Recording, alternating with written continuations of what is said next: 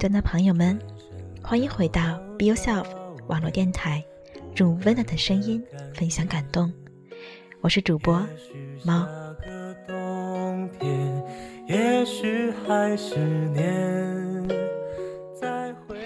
今天为大家带来的节目，依旧是读个书，选择的同样是来自于高选的一篇文章《童话的意义》。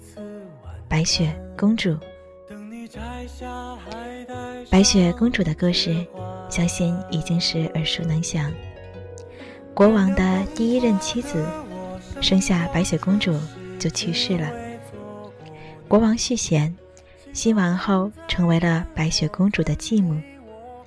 继母有一面魔镜，她每天问魔镜：“谁是最美丽的人？”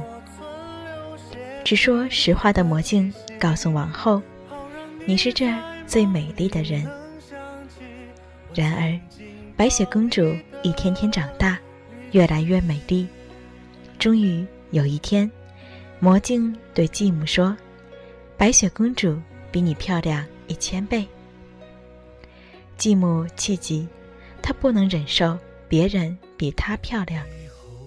她命令猎人杀了白雪公主，并取她的肺和肝来吃。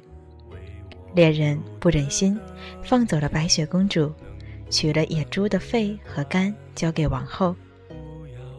白雪公主逃到森林深处，七个小矮人的家里，并住了下来。可是很快，继母就从魔镜中得知，比她美丽一千倍的白雪公主并没有死，住在矮人那里。她气急败坏，决定要亲手杀死白雪公主。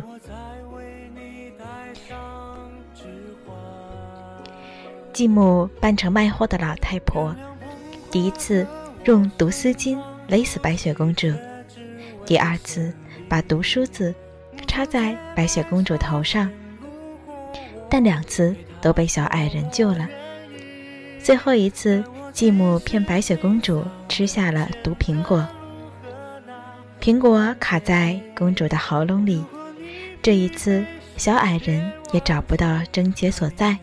救不了白雪公主，他们把公主放进了水晶棺材。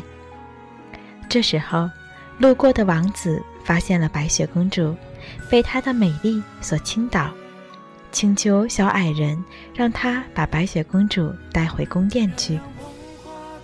小矮人被她的真诚所感动，就同意了。在他们搬运的时候，棺材颠了一下，奇迹发生了。白雪公主喉咙中的毒苹果被颠了出来，白雪公主复活。于是，公主和王子举行了婚礼。他们还让前来参加婚礼的继母准备了火烫的舞鞋。继母穿上后，不停地跳起舞来，一直跳到四。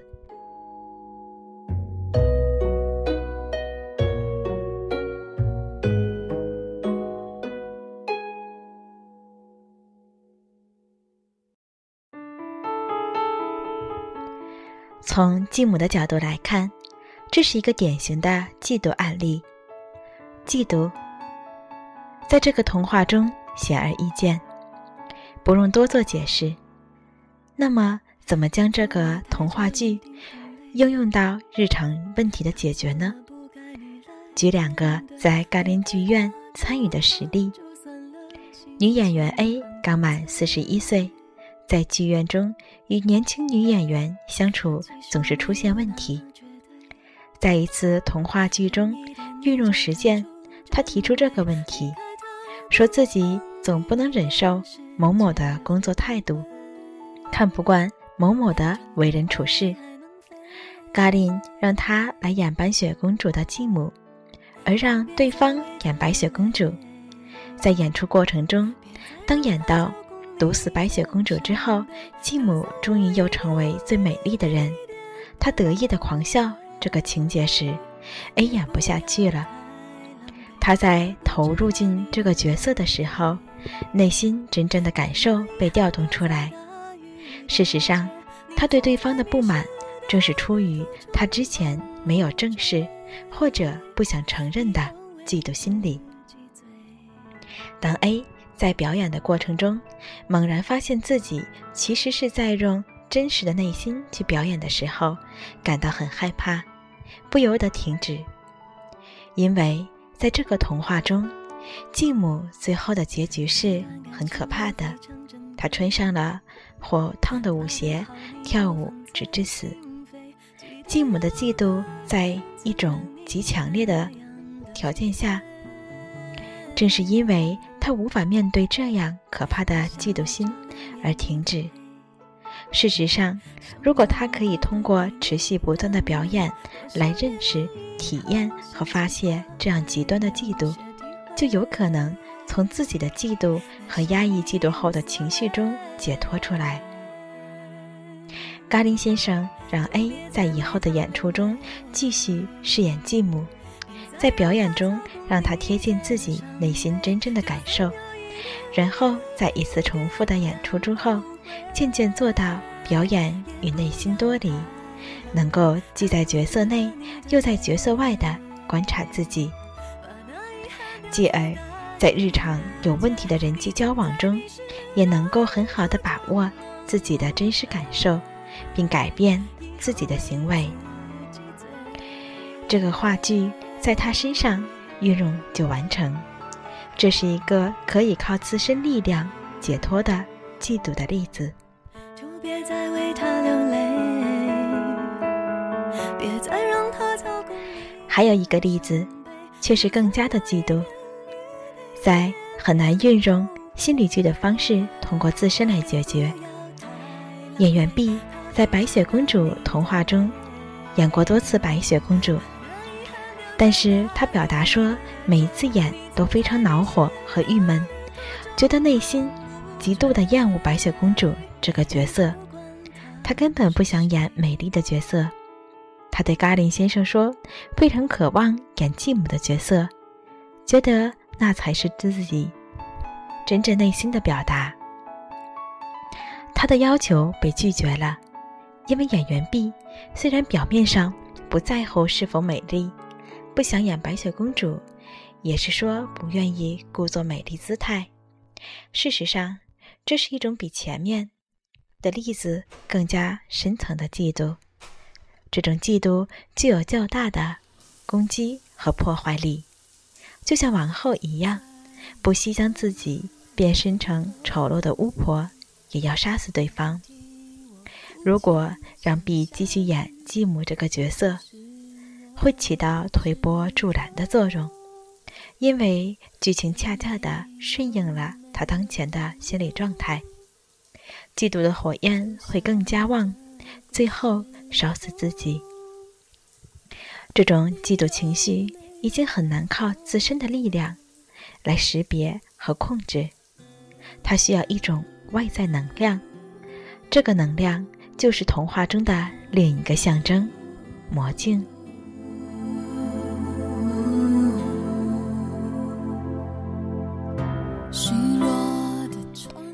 魔镜是爱人的象征。女性对美丽的概念是需要让她所爱的男性来定义的。在两性关系中，这一点常常被忽略。通常只有在恋爱时期，男性才会对女性说“你好美”这样的甜言蜜语。这些话的作用是非常重要的。即使是过了热恋期，进入稳定阶段，男性对女性的赞赏和建议性意见也是必不可少的。青蛙王子中，男人。是需要女人来解救的，而在这个童话里，女人则需要男人的帮助。如果说“女为悦己者容”是一个魔咒，那么男性的赞赏绝对是解除这个魔咒的关键。或者可以说，女性需要先为悦己者容，然后再为己容。也就是说，异性的赞赏。可能会成为一个基石，由此渐渐长出一个自信且拥有独特魅力的女性。相反，一个从来得不到异性正面评论的女性，久而久之，她对美丽的概念就会失衡，有极度不自信，发展出对自己美丽与否无所谓的心态。而这样的心态就会导致上面的例子 B 那种对美丽角色白雪公主的难以解脱的嫉妒。所以，请男人们不要偷懒。对你所爱的人，请不要吝啬美丽的语言。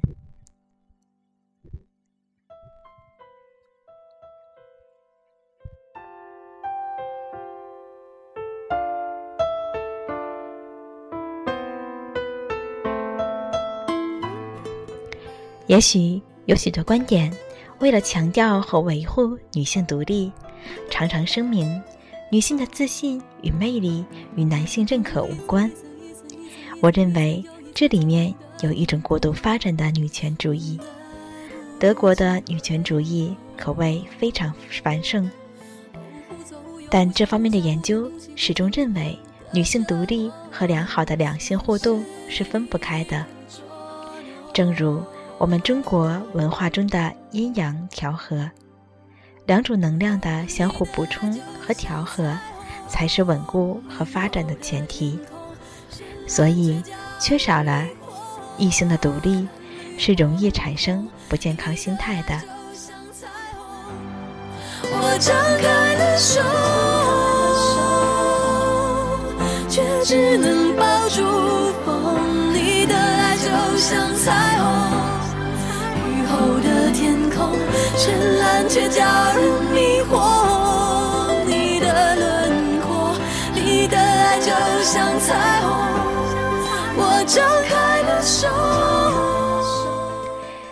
以上是关于《白雪公主》中白雪公主及继母角色的分析。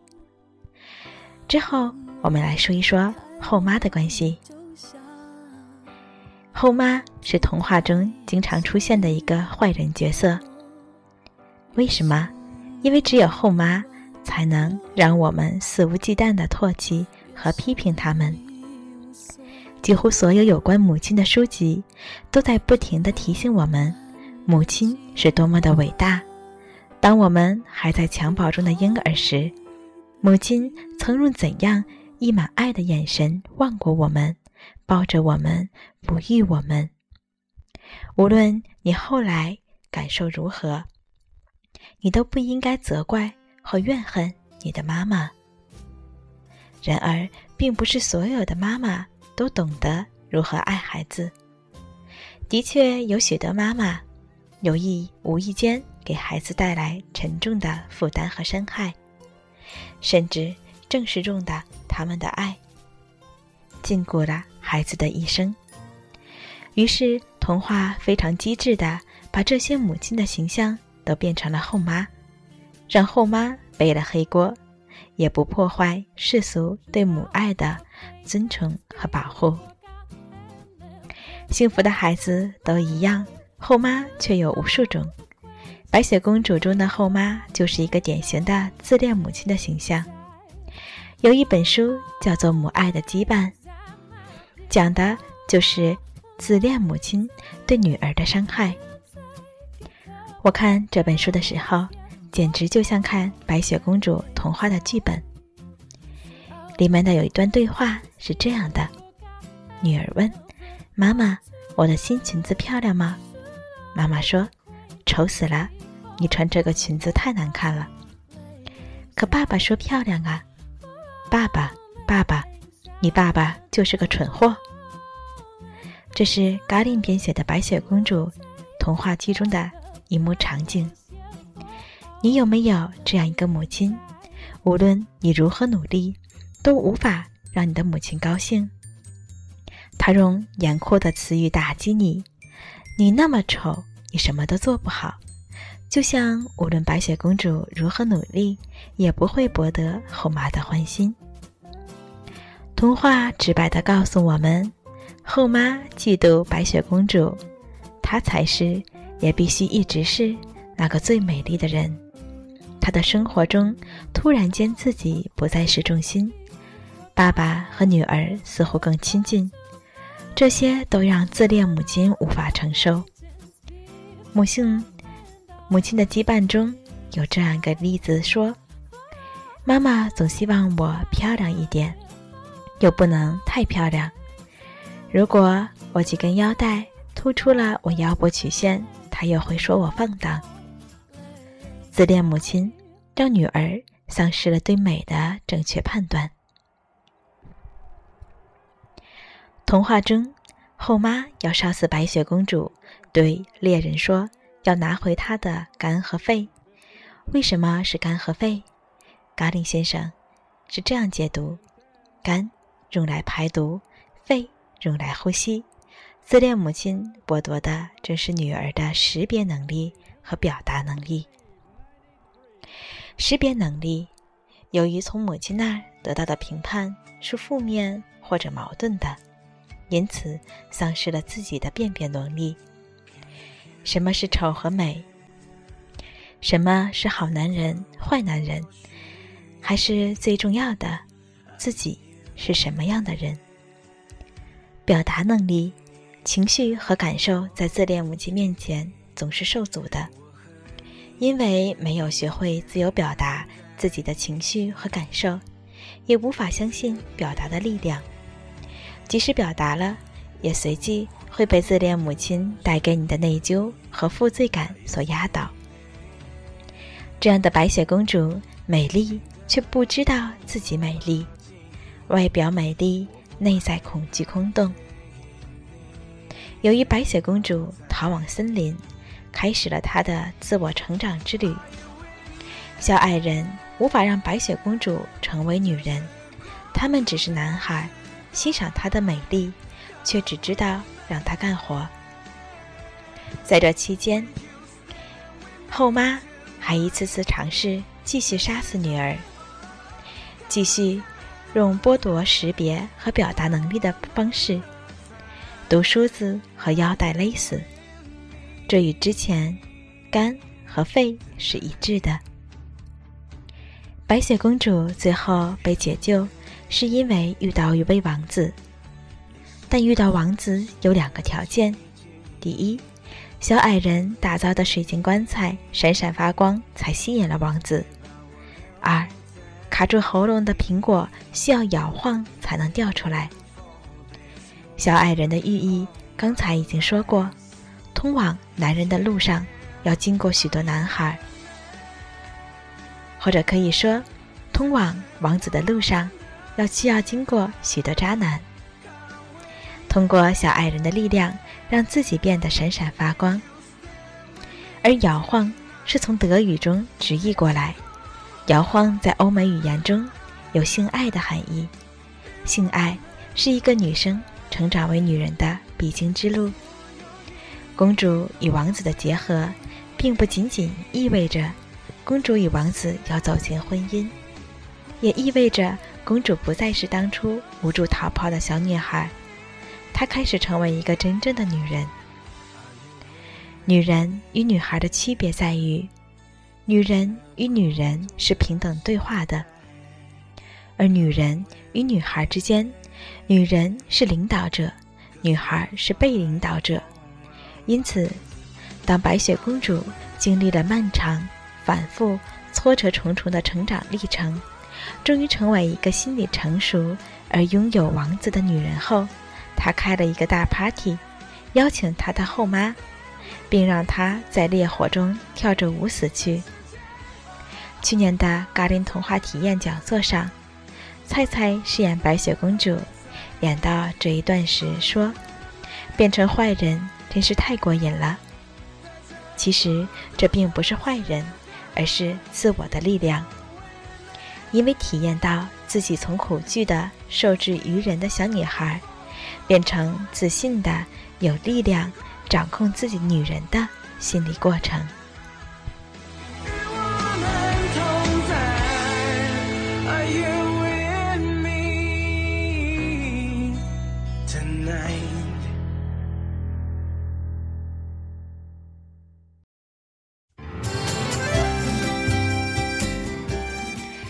文章的最后，高贤说：“希望世界上所有的白雪公主都能有一天找回自己的力量。”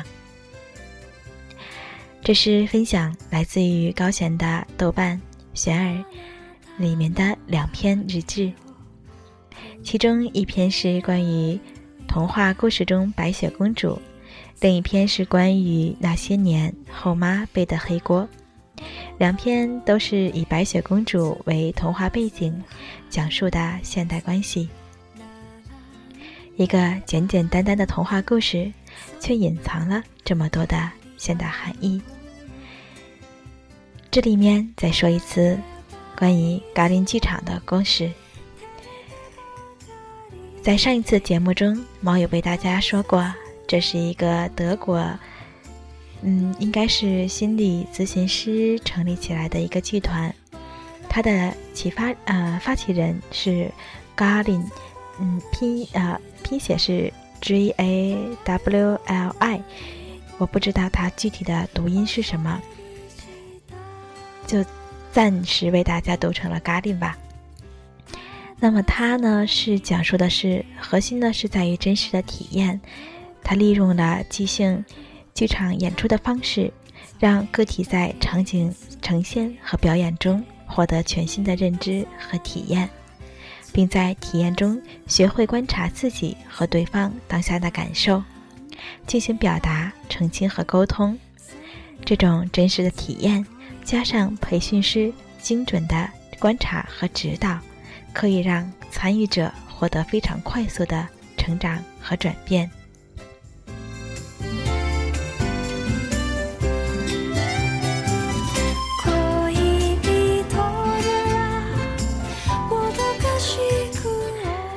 嘎林剧院呢，它遍布在德国的很多城市，每个城市都有常驻的几个人组成剧团，而有一些呢，也是在各地的剧院来回的游荡。